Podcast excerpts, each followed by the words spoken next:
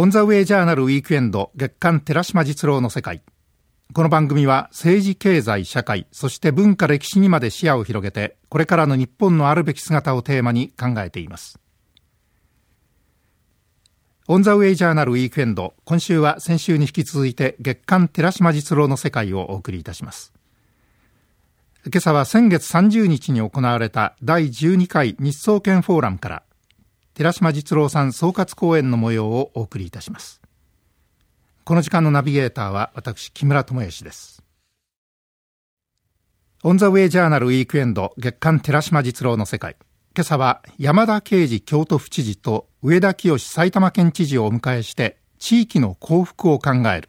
幸福とは何かをテーマに考えた。第12回日総研フォーラムから。寺島さん総括講演の模様をお聞きいただきます。まあ、総括講演というよりも、えー、物事の本質をより深く考える、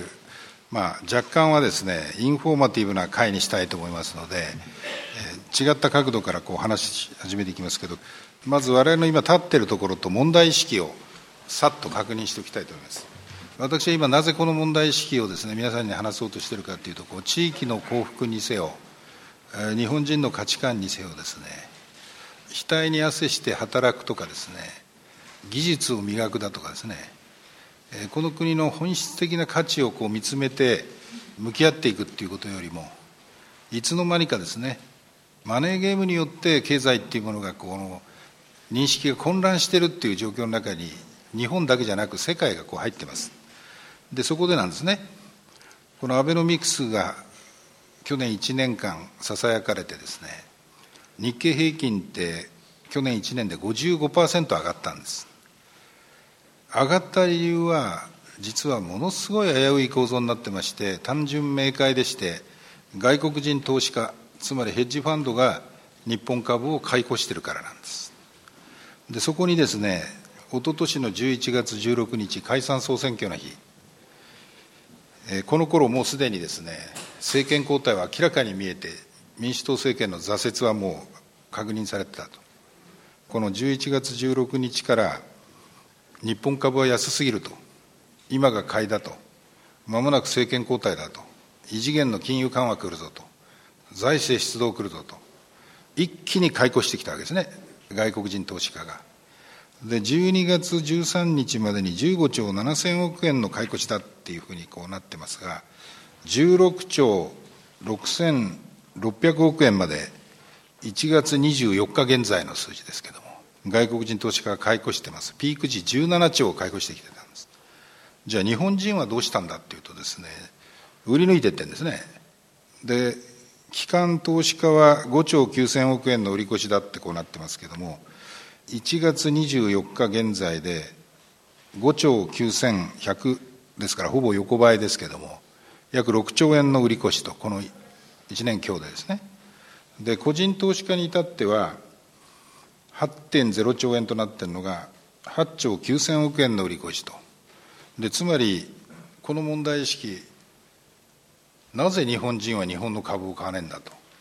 分かりやすく言うと株なんかに信頼が戻ってないっていうのがですね本当のところなんですね。でそこから先ですよ。今アベノミクスっていうのは非常に危ういところに来てるんですね。外国人投資家が売ったら一気に崩れるっていうですね。で株が先行指標になって景況感作ってます。ですから10年ぐらい経ったらこのままいくとですね外資の草刈り場だったんだなっていうことがこの確認できるだろうと僕は思います。でそこでなんですね。アベノミクスはですねこのままいくと株高幻想に終わります。なぜならば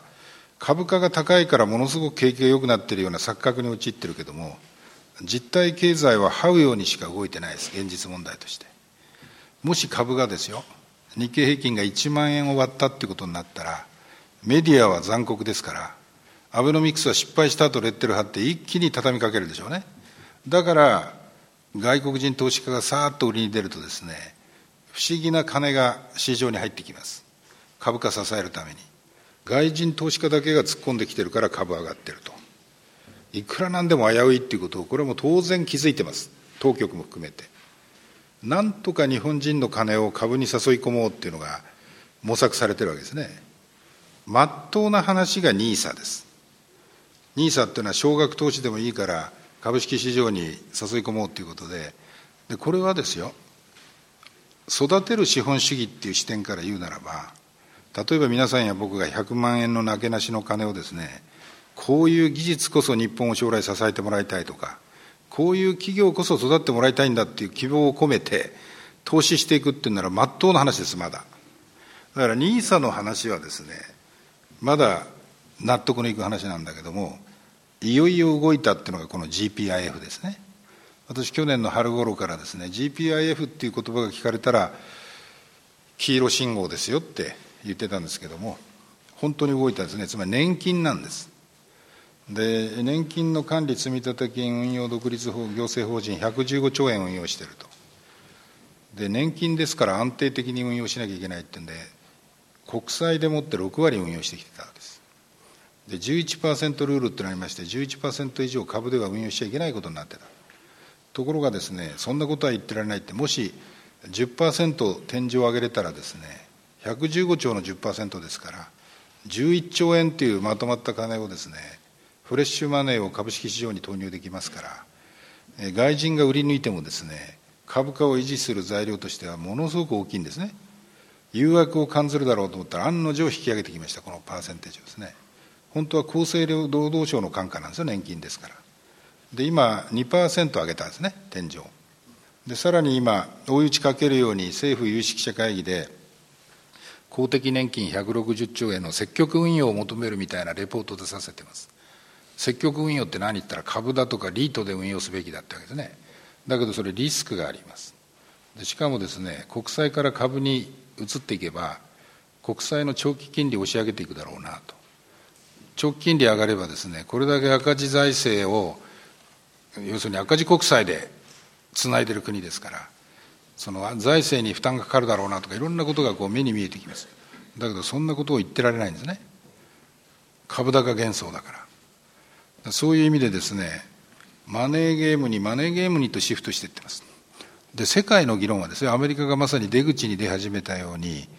肥大化しているマネーゲームをなんとかですね健全なものに制御しなきゃいけないって思い始めてるんですね。で日本がですねいろんな意味でおかしくなってきてる理由の一つがここにあると僕は思ってますけど実体経済の4倍を超してるんですよ。もうあの金融経済が。つまり分かりやすく言うとマネーゲームが。これ株式市場の時価総額と債券総額が世界の実体経済の4倍を超そうとしてるっていうことなんです。でそれほどまでにおかしくなってるんです。で今ですねオバマ政権不人気ですけどもリーマンショックをてこに成立した政権だっていうこともあって強欲なウォール・ストリートに縛りかけるっていうんで結構本気で縛りかけてます。それがますます政権の不人気にもつながっている部分もあるんだけども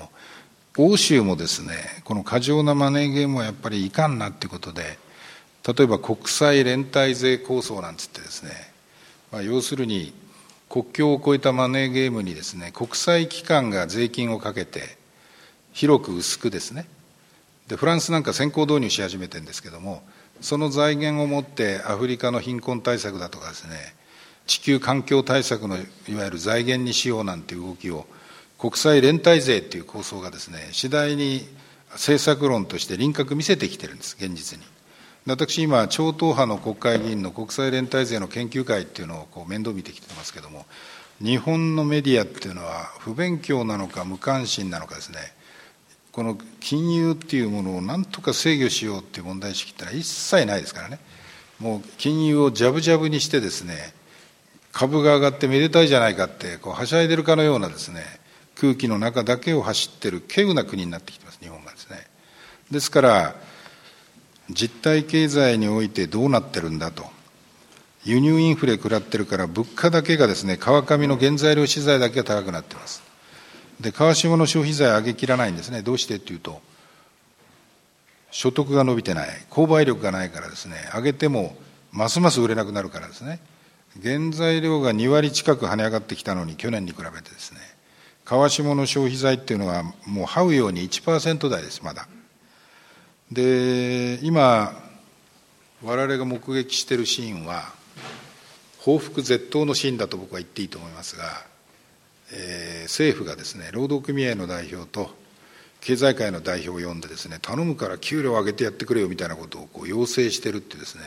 奇怪なシーンを見てます。労働組合ですね政府に同情してもらわなきゃいけないほど力を失ったのかって思いますけども失ったんですねまさに。で連合の去年の組織率17.9%まで落ちたと。働いてる人の8割以上は組合なんか入っちゃいないと。で連合が組織化している主力は自治労です観光労。であと大企業の労働組合と。で多くのですね未組織労働者とかそういうものは組合なんとか春闘なんてことは全く無縁になってきちゃってます。でそういう中で本当の意味での成長戦略なるものをですよ。僕は成長戦略って言葉は非常に薄っぺらだと思いますけども実体経済におけるですねファンダメンタルズをしっかり上げていくっていう視点を我々が持たないとですねうつろなマネーゲームの幻想に付き合わされたんだっていうことにはたと気づく局面が近づいてきてるなと臨界点に近づいてきてるなという感じさえします。でそこでなんですね今出てる成長戦略は残念ながらビジョン計画にしか過ぎないです。実行計画じゃないんですね。実行計画っていうのはプロジェクトエンジニアリングなんです。具体的なプロジェクトを成功させるプロセスを描ききらなきゃいけないんですね。バジェット投入する人材期間責任体制。で初めてプロジェクトになるわけです。で今出てるのはですね女性が活躍する時代を作ろうだとか高齢化社会が迫ってるから医療が大事だとかですね。農業の6次産業化が大事ですっていうことで誰一人反対しないだろうっていうスローガンなんですね。で問題はプロジェクトなんです。例えばじゃあ成長戦略にかけるプロジェクトエンジニアリングとはどういうものかがこの中央リニアの話ですけども輪郭のはっきりしたですねプロジェクト明確にですね推進してみせることが成長戦略の一つの柱なんです。で中央リニアの前倒しって意味はですよ。東京名古屋は13年後に40分でつながるんだけど名古屋大阪はですねそれから9年かけるってわけです。JR 東海に全部追っかぶせてその会社の論理の枠の中でやりますからプロジェクトを。まずは東京名古屋を開通させて稼ぎながら第2段階やるっていう方式取るから31年後に東京名古屋がつながるっていうプロジェクトに今向き合ってることになります。だったらですね13年後もしくは15年以内に7000万人の人口ゾーンを1時間でつなぐっていうですね中央リニアのいろんな問題点あるんですよ。だけどやるならですよ東京オリンピックの時に1人当たり GDP わずか800ドルだったんですよこの国は。金がないから世界銀行から金借りて新幹線走らせましたと。でしかもゼロ戦費円を作った日本にですね航空機は作らせたくないっていうアメリカの思惑で航空工学の人たちがですね歯食いしばって空を飛ばない高速交通システムに立ち向かったのが新幹線だったわけです。でそれが今リニアの局面が来てですねやるならとにかく2027年に一気通貫でやるべきじゃないのかっていうのがこれがこの間関西でその推進の大会があって私そこで基調報告したんですけども例えばこういうプロジェクトですね。これをやるために立ち向かってですよ。そこから生まれるシナジーでこう若い人たちが挑戦していくプラットフォームを作っていくなんていう構想がすごく重要になってくるっていう意味なんです。それからその2つ目に書いてあるまあ一つの事例として申し上げると MRJ っていうこの分かりやすく言うと中型ジェット旅客機の国産化なんです。でトヨタレクサスを生み出したような自動車技術基盤を持っている日本でどうして1台の航空機も作れないんですかって質問をよく受けます。でこれ先月号の「フォーチュン」ご覧になった方ぎょっとなったと思いますけど中国は100人乗り前後の中型ジェット旅客機を完成させましたね。市場に投入してきます。ロシアも3年以内に投入してきます。でそうするとですよ僕は経済主義者でも産業主義者でもないけれども10年経ったらですねああ日本って結局自動車産業までの国だったんですねと。その自動車産業の一本足打法になってですね日本の産業構造の最大の弱点は何だっていうことを国際シンポジウムで議論すれば必ず指摘されるのが過剰なまでに自動車産業に依存していることなんです。でポスト自動車の何かプロダクトサイクル作ってますかと。でまさにそこのところにですね例えば MRJ に象徴されるような航空機産業なんていうのがしっかり育ってないとですね若い人たちが胸張って立ち向かっていくプロジェクトが見えないっていうのかな。でそのプロジェクトを作る役割がですね我々にとって非常に重いんじゃないかというふうに思います。物事の本質をより深く考えるために今我々が立っているところと問題意識を確認しておかなければならないという語りかけで始まった寺島さんの総括講演でしたがそこでは今また世界と日本でマネーゲームが吹き荒れていることへの深い危惧が語られました。そして株高幻想に終わりかねない危うさをはらむアベノミクスの臨界点が近づいてきていると警鐘が鳴らされました。それだけにリニア新幹線計画や中型ジェット機の国産化といった具体例を挙げながら語られる本当の意味で日本あるいは地域を幸福にする成長戦略つまりプロジェクトエンジニアリングこそ問われているのだという寺島さんの持論がまた説得力を持って聞く人に響いてきました。今朝は地域の幸福を考える。幸福とは何かをテーマに開かれた第12回日総研フォーラムでの寺島さんの総括講演からお聞きいただいています。後半は地域のそしてひいては日本の幸福を描くために一体何が必要なのかについてさらにお話が展開します。国家としてのつまり国土のグランドデザインが前提になければですね地域の幸福なんていうのも描きにくいと全くその通りだろうと思います。それで国土のグランドデザイン有識者懇談会っていうのがついこの間からスタートしてまして私そのメンバーで最初にプレゼンテーションしてくれって言われてですね11月末にあのプレゼンテーションしたとこなんですけどもあの長期的な日本国のグランドデザインとしてですね視界に入れるべき5つの要素っていうのを実はその中で語ってます。僕はその日本海国土軸と総合交通体系っていうのがキーワードのまず第一番目ですと。で日本の貿易構造の変化を冷静に受け止めて太平洋側と日本海側を戦略的につなぐという構想で日本の国土軸を考え直すべきだと。つまりポスト自動車のプロダクトサイクルを生み出すような方向に日本の産業政策なりですねそういうものを持っていかなきゃいけないと。これが一つですね。から2つ目移動と交流っていうのが日本の活性化のキーワードですと。どういう意味っていうと少子高齢化っていうのが迫ってます。間違いなく。高齢化社会を水防にしないためにはですね移動と交流っていうのがキーワードなんですね。国際的には観光立国論です。つまり引きつける力アトラクティブネスって言いますけども要するに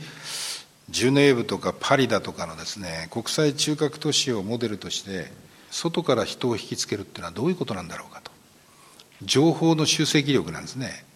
パリには OECD がありアラブ世界研究所がありですね。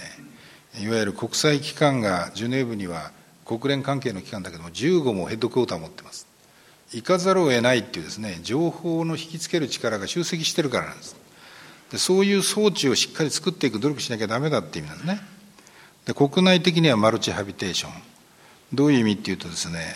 都会と田舎の交流による活性化ですね。例えば農業生産法人に都会の人間が参画するような仕組みをですね大きく広げていってその交流によって活力を保つなんていう発想がものすごく重要になります。これ二地域居住とかですねマルチハビテーションとかっていう言葉がまあ重要になってくるわけです。それから資源ポテンシャルの探求とエネルギーコストの低減ということで日本のテリトリーにある資源資源小国日本というふうによく言いますけども実は海洋ポテンシャルはものすごく大きいです。でそういう意味合いにおいてですね資源小国だと決めつける前にですね新たなポテンシャルの掘り起こしみたいなものが必要になってくるというのが3番目です。それから広域ブロックとコンパクトシティを中核とするシナジーということでこれあの高齢化を迎えていく中で都市っていうものの戦略特にその広域での都市戦略が非常に重要になってくるということで広域ブロックごとにどういう産業を中核にして、えー、どういうコンパクトシティをですね作っていくのかっていう実験みたいなものが今後非常に重要になってくるだろうと思います。それから5つ目のファクターが次世代 ICT です。つまりネットワーク情報技術革命の次のステージをですね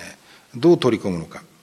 ビッグデータクラウドの時代をどういうふうにですね先行するのか。でそういう意味でネットワーク型の世界観っていうのが我々に問われてくるだろうなと最後の一言として思います。つまり日本がこの平成不況と言われた時代をしのげたのは中国だとか韓国だとか台湾だとかっていう市場なりですね、えー、日本の技術を展開していく生産基盤をネットワークでつなぐことによってですね日本はこの平成不況をしのいできてるんですね実は。ですから本当はですねネットワーク型で世界が出来上がってるっていうことについて骨の髄まで考え抜くべきなんですね。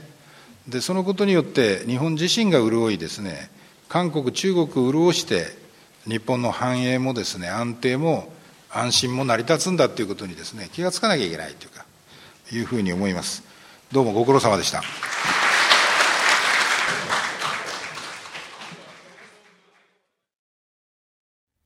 輪郭のはっきりしたプロジェクトエンジニアリングこそが必要だという前半のお話から国土のグランドデザインを描くための5つの指標要素が示されました。これからの日本をどう作り発展させるのかについて重要な示唆のこもる寺島さんの総括講演でした。今日お話に出た要素については今後もこの番組の中でさらに深めていきたいと考えています。今朝のこの時間は地域の幸福を考えるをテーマに開かれた第12回日総研フォーラムでの寺島さんの総括講演からお聞きいただきました。さてこのオンザウェイジャーナルウィークエンド月刊寺島実郎の世界では皆さんからのメールを大募集中です。番組のホームページ左側メールのアイコンをクリックして送信フォームをお使いいただきますと簡単にメールを送ることができます。番組のホームページはパソコンの検索サイトから JFN で検索。番組の一覧から月刊寺島実郎の世界へとお進みください。オンザウェイジャーナルウィークエンド月刊寺島実郎の世界今朝は地域の幸福を考える幸福とは何かを考えた第12回日総研フォーラムから寺島さん総括講演の模様をお送りいたしましたこの時間のナビゲーターは木村智義でした。また次回もリスナーの皆さんと共に日本のあるべき姿、あるいは世界と日本、そして時代というものを一緒に見つめ考えてまいりたいと思います。